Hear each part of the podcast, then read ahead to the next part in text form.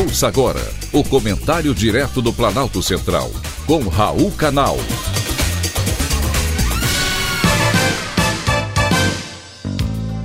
Queridos ouvintes e atentos escutantes, assunto de hoje: fraude na venda de combustíveis.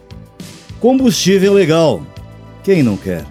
Existe até um instituto que reúne algumas das principais distribuidoras de combustível do país, criado para defender uma maior fiscalização dos órgãos públicos, a fim de combater as fraudes no setor de venda de combustíveis.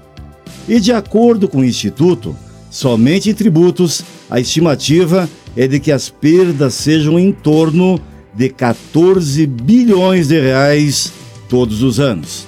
Saber que existe mais esse desvio de recursos públicos que poderiam ser usados em prol da população deixa qualquer um totalmente indignado. De acordo com as denúncias, grandes distribuidoras de combustível estão vendendo o produto para postos de abastecimento em Minas Gerais e Espírito Santo, mas que na verdade a venda dos produtos está ocorrendo no estado do Rio de Janeiro.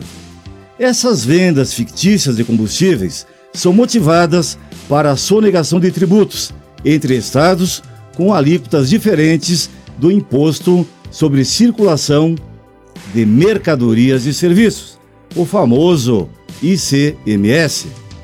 Essas tarifas incidentes sobre a gasolina variam de 25% a 34%.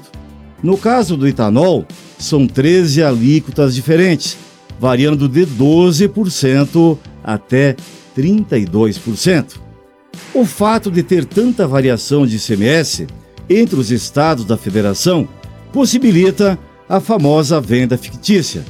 Além disso, o setor é extremamente vulnerável, considerando-se que não existe fiscalização sobre a venda do produto. E quando você tira ele da condição normal de comercialização, você não consegue tipificar se ele é legal ou ilegal, alertou o representante do Instituto Combustível Legal, Carlos Faccio.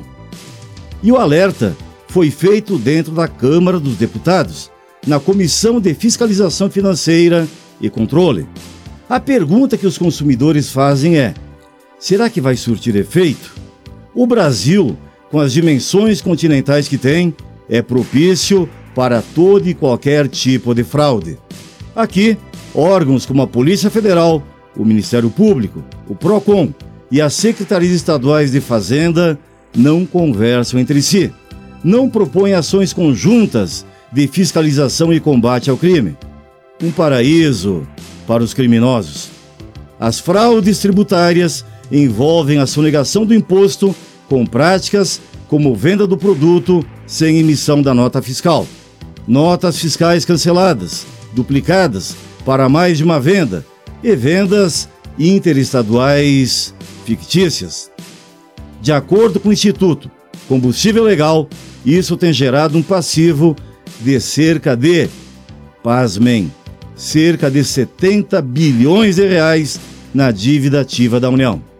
Além desse tipo de fraude, ainda existem as fraudes operacionais, como aquelas que envolvem adulteração da carga, postos piratas, bombas fraudadas, entre tantas outras, que geram um prejuízo de mais de 15 bilhões ao ano em tributos não pagos. E qual seria o caminho? Qual seria a solução? Primeiro, pessoas honestas. Segundo, punições mais severas para os fraudadores.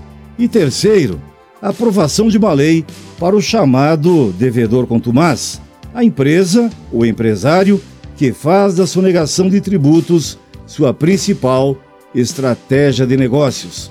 Isso tudo permitiria uma maior ação para punir quem pratica de forma reiterada a sonegação de tributos no Brasil. Foi um privilégio ter conversado com você.